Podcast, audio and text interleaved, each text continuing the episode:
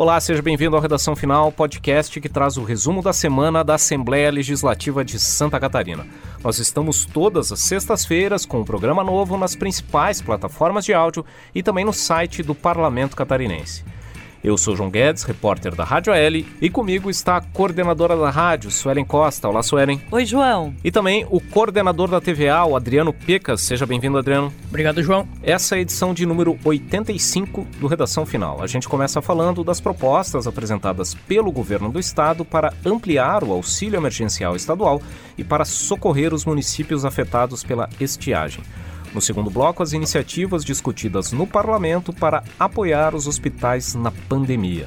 Na terceira parte do programa, os projetos para ampliar o cuidado com o meio ambiente nas obras públicas. Vamos em frente.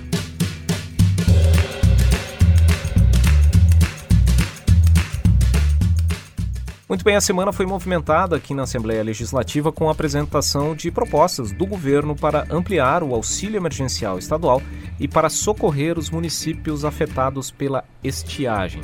Na tarde da quarta-feira, o presidente da Assembleia Legislativa, o deputado Mauro de Nadal, do MDB, e parlamentares de diversas bancadas receberam no plenarinho da Assembleia Legislativa representantes do governo do Estado, o chefe da Casa Civil, Heron Giordani, e também o secretário da Agricultura, o deputado licenciado Altair Silva, o secretário de Desenvolvimento Econômico, Luciano Buligon, e também o secretário de Desenvolvimento Social, o Claudinei Marques.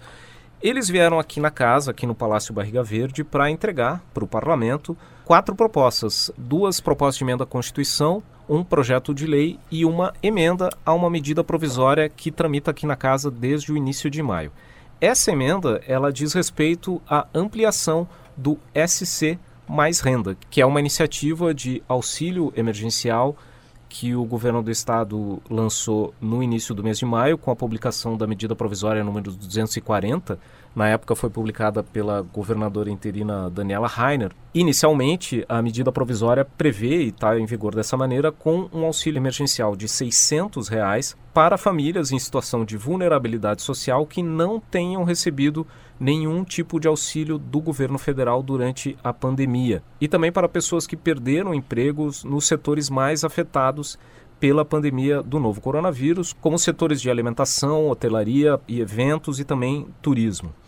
Essa emenda à medida provisória que foi entregue pelos representantes do governo aqui na Assembleia Legislativa, prevê uma elevação desse valor do auxílio emergencial estadual, dos 600 reais previstos inicialmente para 900 reais a serem pagos em três parcelas de 300 reais. Além disso, a proposta também inclui entre os beneficiados os trabalhadores do setor de transporte coletivo. Ao todo, o governo catarinense espera beneficiar 67 mil famílias, na soma desses núcleos familiares em vulnerabilidade social e também as famílias das pessoas que perderam emprego em função da pandemia. Durante o ato em que foi apresentada essa emenda aqui no parlamento, uma cerimônia que foi realizada no plenarinho aqui do Palácio Barriga Verde, o líder do governo, o deputado José Milton Schaefer, do PP, destacou a importância da iniciativa do governo do estado de ampliar esse auxílio emergencial estadual. O Santa Catarina Mais Renda, né, que vai levar um, uma mão amiga do, do Poder Executivo,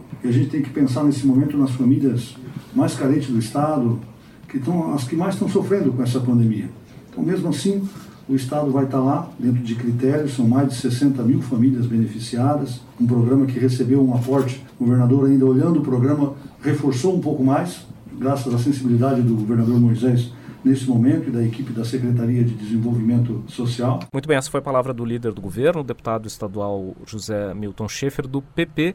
Agora, com a apresentação da emenda, os deputados aqui da Assembleia Legislativa vão avaliar essa alteração proposta pelo governo do estado e, se aprovado, essa ampliação do valor do auxílio emergencial estadual, do SC mais renda, vai ser incluída na conversão da medida provisória em lei. Além dessa emenda na medida provisória do SC mais renda, os deputados também receberam aqui do Poder Executivo um projeto de lei que prevê a destinação de recursos para obras de combate aos efeitos da estiagem em Santa Catarina. O que diz essa iniciativa, Suelen? João, essa iniciativa que está prevista no projeto de lei é, apresentado determina a destinação de 100 milhões de reais para ações para enfrentamento dos efeitos da seca. A medida, é bom lembrar, é uma demanda que foi levada pela bancada do Oeste do Legislativo Catarinense. A bancada é composta por deputados que representam essa região é, do Oeste Catarinense. Inclusive, o coordenador da bancada neste momento é o deputado estadual Fabiano da Luz, do PT. Além desse projeto, João, o governo também protocolou uma proposta de emenda à Constituição, uma PEC, como a gente chama, que pretende agilizar a transferência de recursos do Estado para as prefeituras, o que também deve garantir aí mais agilidade para as ações futuras, em consequência, né, aí para amenizar, enfim, a questão da falta da chuva no estado. Essa proposta de emenda à Constituição é o que eles chamam de fundo a fundo, ou seja, é a destinação do dinheiro de forma mais agilizada, com a menor burocracia.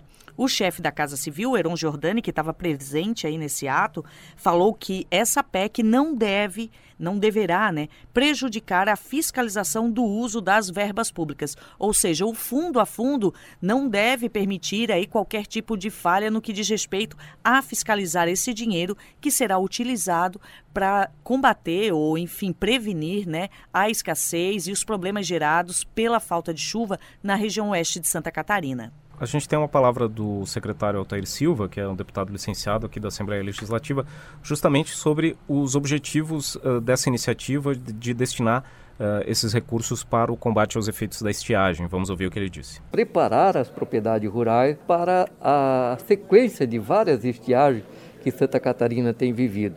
E para isso é necessário que cada propriedade rural catarinense tenha uma reserva de água. Como é que se faz para ter essa reserva de água? Se faz açude, se faz poço artesiano, se faz reservatório e faz proteção de nascente. E para isso é necessário recurso. Bom, então, como disse o deputado licenciado Walter Silva, que é o secretário da Agricultura, esses recursos vão ser usados para a construção de estruturas para armazenagem de água, para cisternas, por exemplo, em propriedades rurais no interior de Santa Catarina, principalmente na região oeste, que nos últimos anos vem sofrendo com sucessivas estiagens. Esse dinheiro desses 100 milhões vem para uma ajuda mais imediata e a proposta de emenda à Constituição tem um olho mais no futuro, para caso o Estado venha a sofrer com novas estiagens, que esse repasse de dinheiro do governo do Estado para as prefeituras tomarem as iniciativas, fazerem as obras necessárias para reduzir o impacto das estiagens, que esse dinheiro seja repassado da maneira mais rápida possível, o que também não diz respeito apenas à estiagem, eventualmente uh, enchentes ou outros desastres naturais também exigem que as prefeituras façam obras que não estavam previstas, que exigem um reforço uh, emergencial e rápido de dinheiro do governo do estado. Então, essa proposta de emenda à Constituição, como disse o chefe da Casa Civil, Arão Giordani, deve mudar as relações entre as prefeituras e o governo catarinense. E além dessas três propostas, o governo também apresentou na casa uma proposta de emenda à Constituição relacionada à área da inovação, né, Adriano? Então, João, chamada de PEC da inovação, a proposta visa incentivos ao desenvolvimento científico, à pesquisa e à capacitação tecnológica.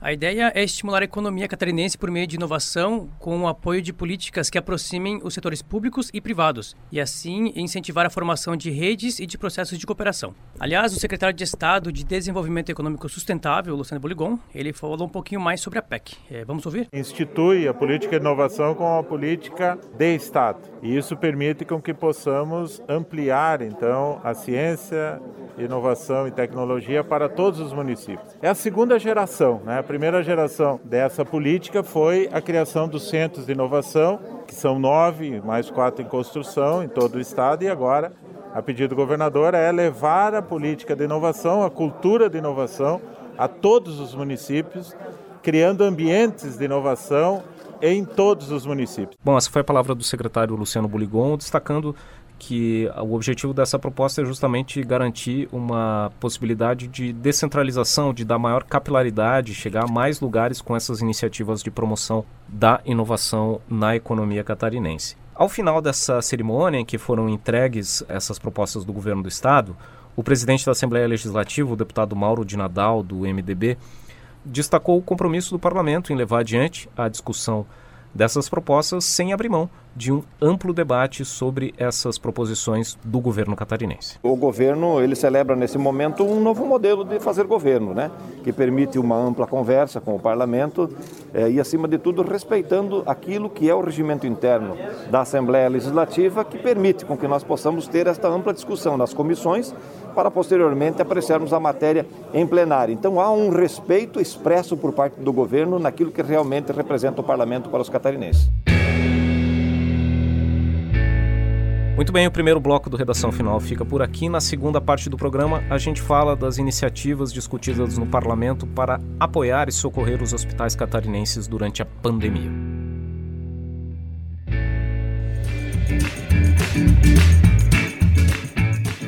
Então, e o parlamento também vem discutindo nas últimas semanas um conjunto de medidas provisórias voltadas para o apoio aos hospitais catarinenses durante a pandemia. Duas dessas iniciativas tiveram a admissibilidade aprovada em plenário na quarta-feira aqui no Parlamento Catarinense.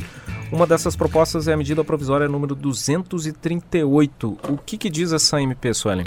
Exatamente, João. A MP 238, ela autoriza o Poder Executivo, o Estado, a ressarcir, ou seja, pagar os hospitais estaduais e municipais que prestam serviços ao Sistema Único de Saúde, ao SUS, das despesas relativas à contratação de pessoal temporário para atuar nesse atendimento da pandemia da Covid-19 nas UTIs. Esse texto dessa medida provisória também permite uma compensação financeira às mesmas unidades hospitalares pelos gastos com a contratação, por exemplo, de empresas de serviço de UTI móvel terrestre e aéreo. Eu dou o exemplo daquela paciente, de alguns pacientes que estavam nos leitos de UTI de Chapecó e foram transferidos né, de forma urgente para o estado do Espírito Santo. Então, eles vão ser ressarcidos posteriormente a ter realizado esse serviço para atender no momento de crise, obviamente, da pandemia da Covid-19. A estimativa, João, é de que o valor a ser ressarcido chegue em torno de 3,5 milhões de reais. Esse tipo de medida é necessária justamente porque a pandemia comprometeu todo o planejamento financeiro que os hospitais tinham aqui, não só em Santa Catarina, um problema que deve ter acontecido em quase todo o mundo, né? E essa, esse ressarcimento que está previsto nessa medida provisória, ele diz respeito ao período entre 1 de fevereiro e meados de março, justamente um período em que houve um recrudescimento da pandemia aqui em Santa Catarina e a demanda por serviços hospitalares cresceu muito rapidamente. E houve justamente essa demanda de contratação emergencial de trabalhadores temporários para atendimento nas UTIs e também para essas transferências em UTIs móveis e também em UTIs aéreas que também não, não necessariamente estava no planejamento das unidades hospitalares. É, João, a gente sabe que a Secretaria de Estado da Saúde e os hospitais, eles possuem o que chamam de convênios com o Ministério da Saúde. E esses convênios, esses uma espécie de licenciamento para UTI, por exemplo, atender Covid, UTI atender é, ala psiquiátrica, ala infantil, isso tudo é previsto, né? Feito um planejamento. No caso da pandemia, da Covid-19, esse planejamento não pode ser feito. Esse convênio, essa autorização não pode ser prevista né? Portanto, há necessidade de uma medida provisória, que é um instrumento que agiliza, enfim, é de forma mais rápida, para que esses hospitais que já arcaram com esses, cursos, esses custos possam ser ressarcidos. Bom, essa questão de apoio aos hospitais também é o objeto da medida provisória número 239, que também teve a admissibilidade aprovada nessa semana aqui no Parlamento.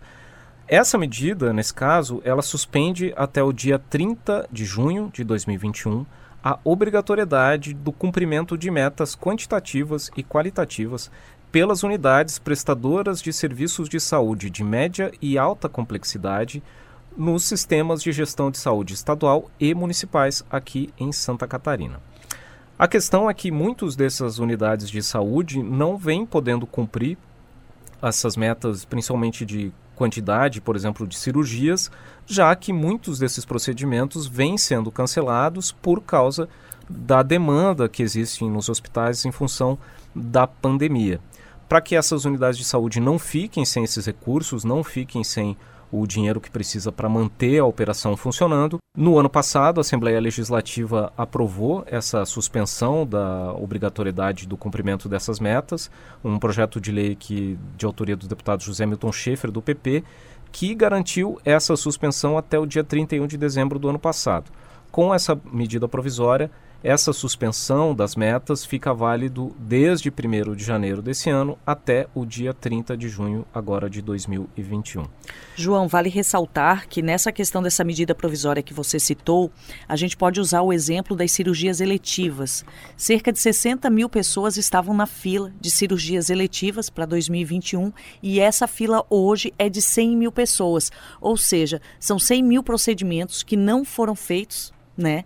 E que o hospital deixa de receber, seja cirurgia de catarata, cirurgia de otorrinolaringologia, mas de qualquer forma ele precisa manter seus funcionários e a sua operação para poder atender a demanda da pandemia da Covid-19. É porque o hospital não cumpriu aquela meta que estava prevista inicialmente, mas isso não quer dizer que ele não está trabalhando, que ele não está funcionando. Esses Na verdade, está trabalhando mais, né, João? Essa estrutura está sendo usada para atender os pacientes com Covid-19.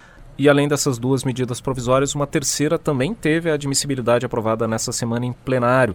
Que MP é essa, Adriano? Então, João, a MP tem o objetivo de autorizar prorrogação excepcional dos contratos dos integrantes do Serviço Auxiliar Temporário da Polícia Militar por mais 60 dias. Isso já valendo desde esse mês, agora de maio. E cabe destacar ainda que a medida prevê também a prorrogação por outros 180 dias, caso haja necessidade. Bom, e vale ressaltar que essa possibilidade de prorrogação dos agentes temporários na Polícia Militar é importante porque essas pessoas elas atuam justamente no trabalho administrativo da PM e caso esses contratos não sejam revogados, a polícia teria que rearranjar o seu corpo de trabalho para poder garantir que essas funções administrativas uh, sigam funcionando, o que poderia acarretar, por exemplo, a redução de policiais na rua trabalhando efetivamente na segurança dos catarinenses.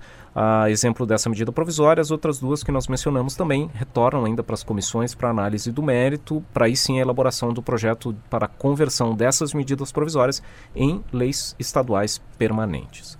Muito bem, também vale destacar que nessa semana aqui no Parlamento, na sessão ordinária da terça-feira, foi aprovado um projeto de lei número 327 de 2019, de autoria do deputado Bruno Souza, do Partido Novo. É uma proposta que nós já tínhamos falado na semana passada, aqui no Redação Final, uma proposição que regulamenta a concessão do selo Arte aqui em Santa Catarina.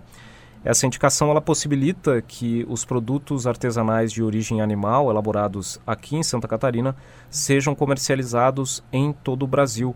Essa proposta ela prevê uma adequação da legislação aqui de Santa Catarina relacionada às regras para a produção artesanal de alimentos para atender a legislação federal e assim permitir que o selo arte que seria concedido pela SIDASC, pela Companhia Integrada de Desenvolvimento Agrícola de Santa Catarina, sirva para homologar os produtos artesanais de origem animal fabricados na agricultura familiar aqui em Santa Catarina para que eles possam ser comercializados em todo o país. Essa proposta ela segue então para sanção do governador para ser confirmada como uma nova lei estadual. E esse foi o segundo bloco do Redação Final. Na terceira parte do programa, a gente fala das propostas para incluir parâmetros de cuidado com o meio ambiente nas obras públicas em Santa Catarina.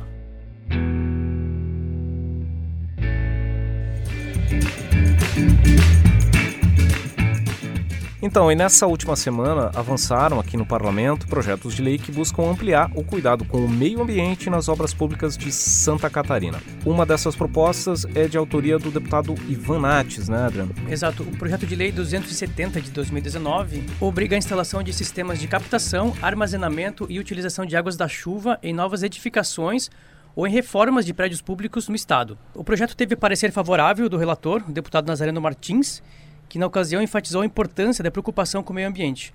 Já o autor do projeto, o deputado Ivan Nats, comemorou a aprovação da proposta na comissão e disse ser importante que Santa Catarina sirva como exemplo positivo para o Brasil nessa questão da preservação ambiental. Agora, o projeto segue para aprovação na Comissão de Constituição e Justiça. Bom, essa proposta do deputado Ivan Nats, que o Adriano estava falando agora, ela justamente ela combina esses dois aspectos, né? A ideia de poder reduzir os custos da operação da máquina pública, né? Permitir com que esses prédios públicos têm uma redução do consumo de água, com essa possibilidade de armazenamento da água da chuva, e também a redução do impacto ambiental da operação da máquina pública, da operação do serviço público, já que toda vez que se reaproveita a água, é menos água consumida das fontes de água potável. E essa ideia de combinação de economia com redução do impacto ambiental também é o objeto de uma proposta que foi aprovada na Comissão de Turismo e Meio Ambiente nessa semana, uma proposição do deputado Márcio Machado, do PL, que obriga o governo do estado a dar preferência ao uso de massa asfáltica adicionada com borracha de pneus inservíveis, também conhecido como asfalto ecológico,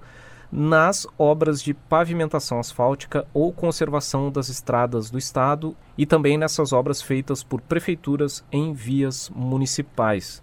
A justificativa do deputado Márcio Machado é de que esse asfalto ecológico ele reduz o impacto ambiental, já que se pegam esses pneus velhos que iriam para o lixo e se reaproveita destinando para o asfalto e também se reduz o uso do asfalto que é um derivado do petróleo.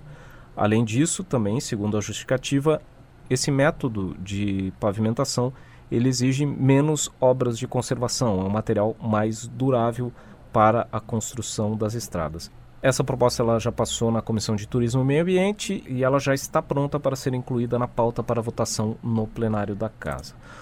Outro destaque dos projetos que avançaram nessa última semana aqui na Assembleia Legislativa é um projeto de lei relacionado à merenda escolar, né, Suelen?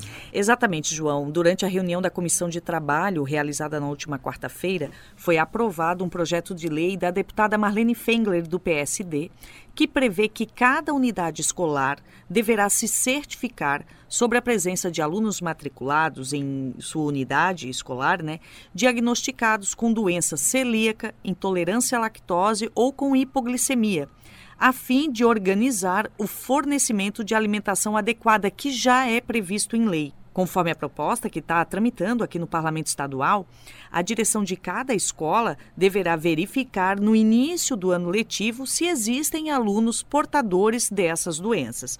O projeto ainda deve ser aprovado pela Comissão de Administração e Serviço Público e pela Comissão de Educação, Cultura e Desporto antes de ser apreciado em plenário. Bom, e você pode acompanhar o avanço dessas e outras matérias que tramitam aqui no Parlamento por meio dos nossos perfis nas redes sociais. Nós estamos no facebook.com barra no Instagram e no Twitter nós estamos no arroba assembleiasc e o Parlamento Catarinense também mantém um canal no YouTube, youtube.com.br que tem toda a programação ao vivo da TV da Assembleia Legislativa e também as gravações das atividades da casa, as reuniões, as audiências públicas, reuniões das comissões e também as sessões no plenário. E você ainda pode interagir conosco através do aplicativo WhatsApp. Basta mandar a palavra sim para o número de telefone 48 DDD 9960 1127. Aqui você pode interagir e também receber notícias dos últimos assuntos que foram debatidos aqui no Legislativo Estadual. E esse foi o Redação Final, podcast da Assembleia Legislativa de Santa Catarina. Nós estamos toda semana nos tocadores de áudio como Spotify, Google Podcasts e Apple Podcasts e também no site radio.alesc.sc.gov.br. Programa gravado no estúdio da Rádio da Assembleia Legislativa em Florianópolis, comigo, João Guedes, repórter da Rádio L, com a coordenadora da rádio, Suelen Costa, e com o coordenador da TVAL, Adriano Piecas. A edição de áudio foi de João Machado Pacheco Neto e Mário Pacheco. Até a próxima!